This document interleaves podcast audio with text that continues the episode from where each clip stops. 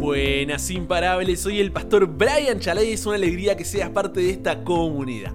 Hoy nos encontraremos con Dios en Job capítulos 29 al 31 para seguir creciendo nuestra relación con Él. Recuerda estudiar los capítulos del día antes de escuchar el episodio. Este no busca reemplazar tu estudio personal, sino motivarte y enriquecerlo. Con eso dicho, ahora sí, conversemos sobre qué verdad aprendemos sobre cómo es Dios y su dirección para nuestra vida. A Job no le cierra, no le cierra lo que le está sucediendo. En Job capítulo 29, románticamente recuerda su pasado, lo que solía ser, tener y hacer. Me encanta cómo lo resume el versículo 11. Los que me oían me llamaban bienaventurado, y los que me veían testimoniaban a favor mío. De repente, la escena cambia, y Job contrasta su pasado con su presente, cuando en Job capítulo 30 versículos 9 y 10 dice, y ahora yo soy objeto de su burla, y les sirvo para que se rían de mí. Me abominan, se alejan de mí, y no dejan de escupirme en el rostro. El versículo 15 continúa la idea al decir, terrores se han vuelto contra mí, como viento es arrasado mi honor, y mi prosperidad ha pasado como una nube. Finalmente el versículo 26 expresa una realidad que muchas veces pasa por nuestra cabeza al igual que lo hizo por la de Job. Cuando dice, yo esperaba el bien, entonces vino el mal. Cuando esperaba la luz, vino la oscuridad. Cuando llegamos al capítulo 31, Job hace lo que todos nosotros hacemos. Busca justificarse delante de Dios haciendo una lista, vamos a decir así, de por qué él se considera una buena persona y no merece lo que le está sucediendo. Más porque nunca negó su soberanía, sino que sigue fiel a pesar de todo lo que perdió. Esta es la última vez que Job habla, hasta el último capítulo del libro. Ante la tragedia y el sufrimiento muchas veces es difícil, es difícil querer descubrir y vivir de acuerdo a la voluntad de Dios. Hay preguntas que escuchamos o pensamos y que a veces dudamos en decir en voz alta. Las cuatro principales son, ¿permite Dios que sucedan cosas malas? ¿Por qué preguntar por qué? La tragedia es una forma de castigo cósmico. ¿Cómo enfrentar la tragedia y el sufrimiento? Veamos cada una de estas cuatro preguntas. La primera pregunta que nos hacemos es, ¿permite Dios que sucedan cosas malas? El filósofo griego Epicuro escribió lo siguiente, escucha. ¿O Dios desea eliminar el mal y es incapaz? ¿O es capaz de hacerlo pero no quiere? ¿O es incapaz y tampoco desea hacerlo? Si quiere hacerlo pero es incapaz, entonces es impotente. Si puede pero no quiere, es malvado. Pero si Dios puede y desea eliminar el mal, ¿por qué el mal se encuentra en el mundo? Aunque quizá nunca digamos abiertamente cosas como estas acerca de Dios, cuando le suceden cosas malas a las personas, este pensamiento ciertamente nos perturba. Algunos afirman que Dios no hace que sucedan cosas malas, pero sí permite que ocurran. ¿Cuál es la diferencia? Si Dios puede hacer algo al respecto, entonces la responsabilidad cae firmemente sobre sus hombros. Al enfrentar el sufrimiento de la tragedia, sin importar cuán grande o pequeña ésta sea, a menudo dejamos de ver que Dios ha hecho, hace y hará algo acerca de nuestro sufrimiento. Por eso Jesús en Juan capítulo 6 versículo 33 nos advierte diciendo, en el mundo tendréis aflicción, pero confiad, yo he vencido al mundo. Epicuro se equivoca cuando coloca a Dios como el malo de la película. Dios no es el malo. Dios es con quien debemos hablar sobre el problema del pecado y el dolor que causa. Nadie ha dedicado más tiempo, energía y hasta lágrimas al impacto que el pecado ha hecho sobre nosotros que el propio Dios. Detrás del gran orden de vida establecido en este universo se encuentra un Dios que asume responsabilidad por lo que sucede en este mundo. No ayuda a tratar de excusar a Dios por su acción o aparente inacción. No ayuda a tratar de restarlo de la ecuación del dolor y el sufrimiento. Lo necesitamos en la ecuación. porque Dios inserta su presencia trágicamente en el medio de nuestra frustración. El libro El deseado de toda la gente resume esto de forma extraordinaria cuando dice, Cristo fue tratado como nosotros merecemos, con el fin de que nosotros pudiésemos ser tratados como Él merece. Fue condenado por nuestros pecados en los que no había participado, con el fin de que nosotros pudiésemos ser justificados por su justicia, en la cual no habíamos participado. Él sufrió la muerte nuestra, con el fin de que pudiésemos recibir la vida suya. Por su llaga fuimos nosotros curados. ¿Qué cambia esto en la ecuación? Romanos 8, 37 al 39 dice antes, en todas estas cosas somos más que vencedores por medio de aquel que nos amó. Por lo cual, estoy seguro de que ni la muerte ni la vida, ni ángeles, ni principados, ni potestades, ni lo presente, ni lo porvenir, ni lo alto, ni lo profundo, ni ninguna otra cosa creada nos podrá separar del amor de Dios que es en Cristo Jesús, Señor nuestro. Por eso Satanás siempre intentará responsabilizar al único que nos puede salvar, para quitarnos ese regalo tan preciado. La segunda pregunta que nos hacemos es ¿por qué? ¿Te diste cuenta que, aunque sepamos todo lo que dice la Biblia sobre la razón del pecado y sus consecuencias en el presente, cuando llega el momento de enfrentarnos con un problema, la pregunta ¿por qué surge con frecuencia? La injusticia nos hace correr detrás de respuestas acerca del por qué de una tragedia. Entendemos que el sufrimiento es algo, entre comillas, lógico cuando le sucede a otra persona, pero cuando nosotros nos convertimos en esa persona, apretamos los puños con ira. Quizás sepamos que las cosas malas suceden en un mundo de pecado, pero no queremos que esas cosas nos sucedan a nosotros. Intentar explicar por qué ocurre cada tragedia, excusándonos detrás de un debe ser la voluntad de Dios o todo lo que sucede ocurre para nuestro propio bien, no tiene sentido alguno. La experiencia nos deja vacíos, nos deja confundidos. Simplemente no vamos a comprender la naturaleza de todos estos eventos antes de llegar al cielo.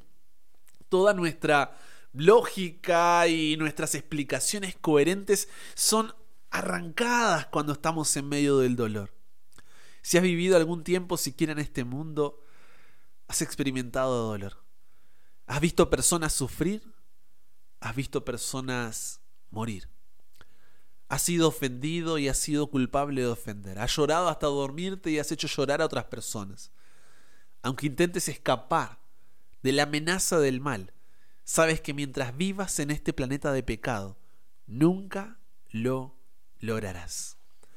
Pero podemos sobrevivir a este paréntesis en la eternidad, a este desierto antes de la tierra prometida, a este valle de sombra de muerte, si Dios está con nosotros, mostrándonos cómo sanar, cómo seguir adelante y dándonos una esperanza para no desistir. No preguntes por qué, pregunta para qué. La tercera pregunta que nos hacemos es, ¿la tragedia es una forma de castigo cósmico? Cuando la cosa se pone dura, los fuertes, vamos a llamarlos así, se preguntan qué hicieron de malo. Generalmente presuponemos que si vienen problemas debemos haber hecho enojar a Dios con nuestro mal comportamiento o por saber hacer lo bueno y no hacerlo. Esta línea de pensamiento no tiene fundamento alguno en la Biblia y tampoco es lógica. Pero muchas veces a la culpa parece no importarle eso con tal de encontrar respuestas. Esto no es algo nuevo. Los discípulos lo hicieron en Juan capítulo 9, versículo 2, cuando le preguntaron a Jesús, ¿quién pecó? ¿Este o sus padres para que haya nacido ciego? ¡Qué pregunta ridícula! Es la misma línea de pensamientos que Elifaz, Bildad y Sofar, los amigos de Job, defendían. No tiene sentido. ¿Qué cosa habría llevado a Dios a castigar al pobre niño con ceguera desde su nacimiento antes de que tuviera siquiera la oportunidad de hacer algo malo? ¿O acaso miró Dios el futuro de la vida de este muchacho y al ver un libertinaje egocéntrico lo castigó antes de nacer? Repito, no tiene sentido. la tragedia no es una forma de castigo cósmico. La cuarta pregunta es, ¿cómo enfrentar entonces la tragedia y el sufrimiento? ¿Te pasa que sabes cognitivamente, en tu mente lo entiendes y por experiencia que Dios es bueno y que su promesa es fiel, pero ante los problemas dudas y mucho más cuando ves a los, entre comillas, malos prosperando? Entonces dices, yo que busco hacer tu voluntad, Dios, estoy en tragedia, y los otros que hacen lo que quieren, una vida totalmente de libertinaje y pecado, les va bien. ¿Qué momento? ¿Cuál es tu reacción cuando tu conocimiento contradice tu experiencia? Cuando las reglas por las que vives y los conocimientos que afirmas resultan impotentes contra el trauma que escuchamos, sentimos y vemos continuamente. Lo que solemos hacer es entrar en una negación total. Hay dos extremos.